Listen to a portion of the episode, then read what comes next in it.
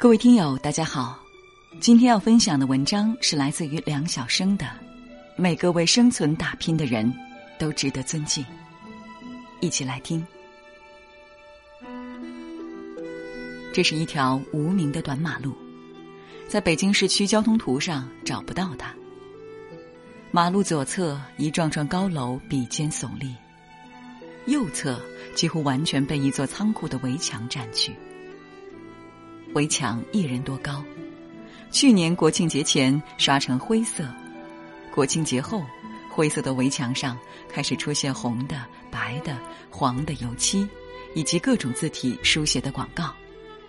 于是，围墙有点浓妆艳抹似的了。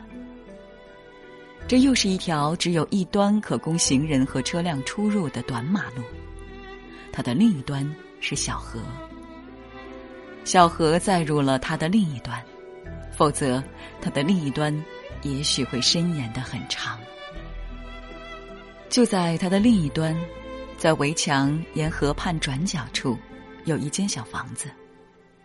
说那是房子，实在降低了房子的标准，因为它太矮了，房盖儿比围墙还低，也太小了。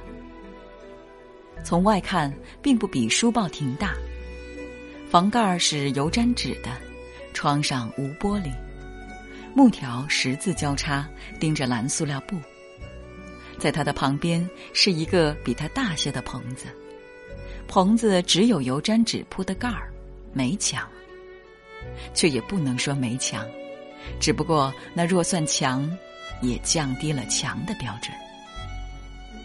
所谓的墙是用拆散的纸板箱的纸板拼凑成的。下半截拼凑的还挺严实，上半截靠各色塑料布挡风遮雨。那房子里住着一对儿外地来的乡下夫妻，男人三十来岁，女人二十六岁，他们在那棚子里为北京人弹棉花。他们已在那儿住了五年了，他们的临时居住是半合法的。因为他们每年都能办下暂住证来，这是合法的一面。马路对面的街道给他们办的，他们老实的像只会弹棉花的动物，他们一磨，街道的人心一软，每每网开一面的就给办了。但他们那房子和那棚子，又实属违章建筑，早应当拆除。所幸在路尽头。又在河边，被周围十几株树掩蔽着，一次次的蒙混过关了。北京虽然是全国消费水平最高的城市之一，却仍有舍不得花一百多元买新被褥，而更愿花十来元钱弹软一床旧棉套的人家。这样一些百姓人家，是那一对儿乡下夫妻的上帝。他们实际上已经有一个女儿了，才两岁，在乡下，由他们的父母轮流抚养着。春节前，他们原本打算回乡下去与亲人们团圆的，活儿积压的多，就日夜突击的谈，最后一件被人满意的取走了，竟到了四日的下午，而这一天，正是除夕呀。女人说：“你什么也别管了。”该收拾的我收拾，快去买晚上的火车票，咱们得争取初一这时候到家，是不？男人表示也是这么想的，于是带着一头发、一脸、一身的棉絮，匆匆的出了门。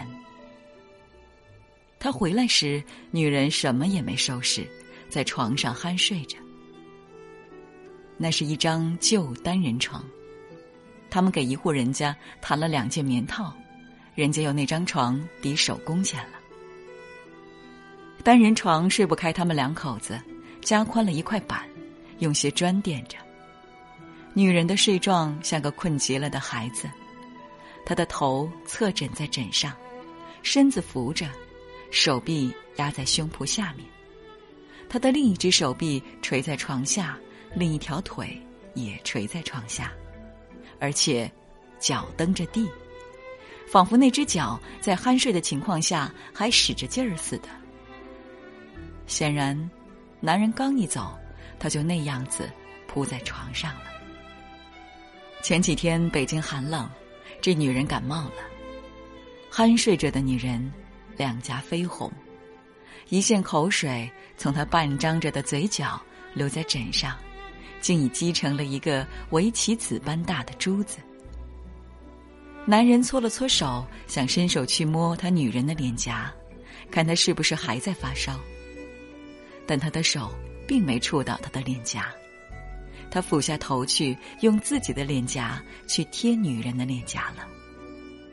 虽然外边的天气很暖和，虽然他的双手并不冷，虽然搓过了，他却仍怕自己手凉。女人的脸颊热乎乎的。女人还在发着低烧，她睡得那么香，并没被她男人的脸颊贴醒。在二零零零年的除夕，他们不说二零零零年，因为这个话题实在与他们没有任何关系。他们也不看春节晚会的实况转播，因为他们没有电视。他们在北京的这一个临时的家，那一时刻静悄悄的。因为他们该弹的棉絮都弹完了，不必像往日连夜加工了。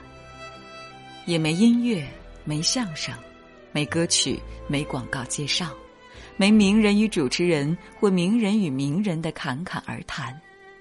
在寂静之中，在人类已然用了几千年之久的烛的光耀之下，只闻一个男人对他的女人喃喃语语的呢语。以及他唇贴着他的耳，对他说的话。只有一个男人对他的女人的爱，在热烈的进行着，以及他柔情缠绵的奉献给他的。忽然，一只红烛说话了：“我们照耀的是什么？”他问那一只快燃尽的烛。两个人。被问的主老泪纵横，以渊博的口吻回答：“两个人在干什么呢？在爱。爱是怎么回事？爱对人很重要，靠了爱，他们应付起那种叫穷困的命运就容易多了。我喜欢照耀两个在爱着的人。”另一只红烛插话了。我也是，爱看起来很美，让我们将我们的烛光接近吧，让两个在爱着的人感觉到我们对他们的祝福吧。于是，两只红烛的光首先相互吸引，渐渐的，两个橘色的光环有一段弧吻在一起了，小小的空间顿时明亮许多。那只已快燃尽的烛，在破箱盖上努力将它的烛光做最后一次腾跃。他说：“我不可能继续照耀着他们的爱了，我的朋友，别了。”他说完，淌下他最后的一行泪。烛光晃了几晃，越缩越小，缓缓的灭了。两只红烛的吻在一起的光环。颤抖不已。我感激他，他告诉了我们爱。我也是。他们哭了，烛泪长流。男人和女人自然并没听到竹们的话。在北京，在二零零零年，在这间半合法半不合法的小房子里，在静悄悄的氛围之中，在吻合着的烛的光环的照耀之下。那男人和那女人的爱，是他们自己为自己举行的庆典，是他们除夕夜至高的享受。